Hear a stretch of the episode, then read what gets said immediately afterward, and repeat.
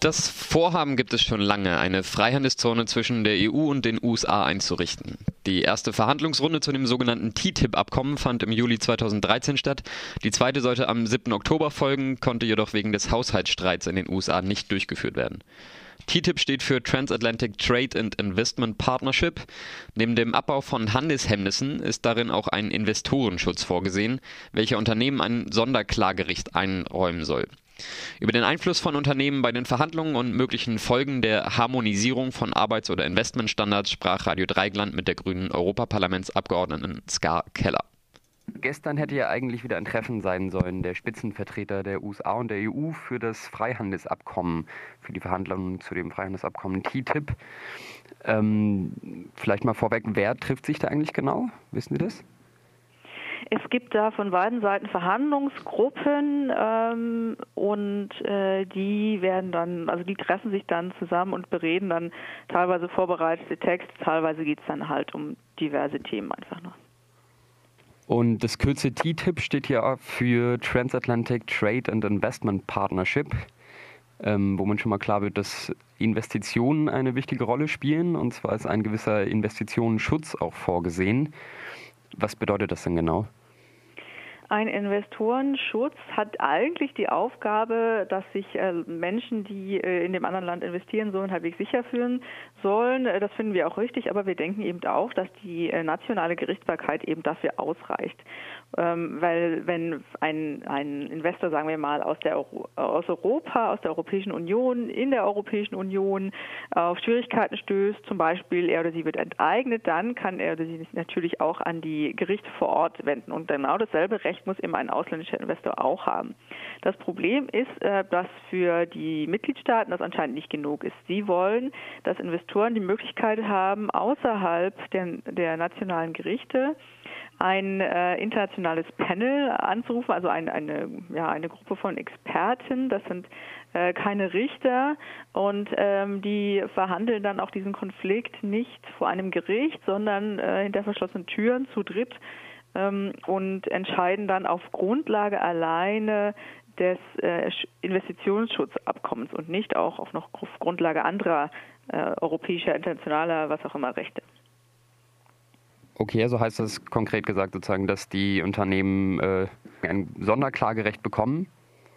Genau, die Investoren, und zwar auch nur die aus dem anderen Partnerland, eben nicht die heimischen Investoren, haben die Möglichkeit, äh, nicht sich an nationale Gerichte zu wenden, oder das können sie auch, und dann hinterher noch an diese internationale Schiedsgerichtsbarkeit, ja. Zu der Frage, wer jetzt konkret da sozusagen mit am Tisch sitzt, das sind ja wahrscheinlich keine Unternehmer, sondern Politiker, die das verhandeln, das Freihandelsabkommen? Genau. Schon. Es sind, naja, es sind halt äh, Beamte, die halt also das sind äh, nicht, nicht Richter, das sind äh, nicht unbedingt Anwälte, das sind Menschen, äh, die vom Rat ja einen politischen Auftrag bekommen, ein Abkommen zu verhandeln, das sich in diesem und diesem Rahmen bewegen soll, das diese und diese Punkte beinhalten soll, etc. Aber es sind Beamte der Kommission, die das dann verhandeln.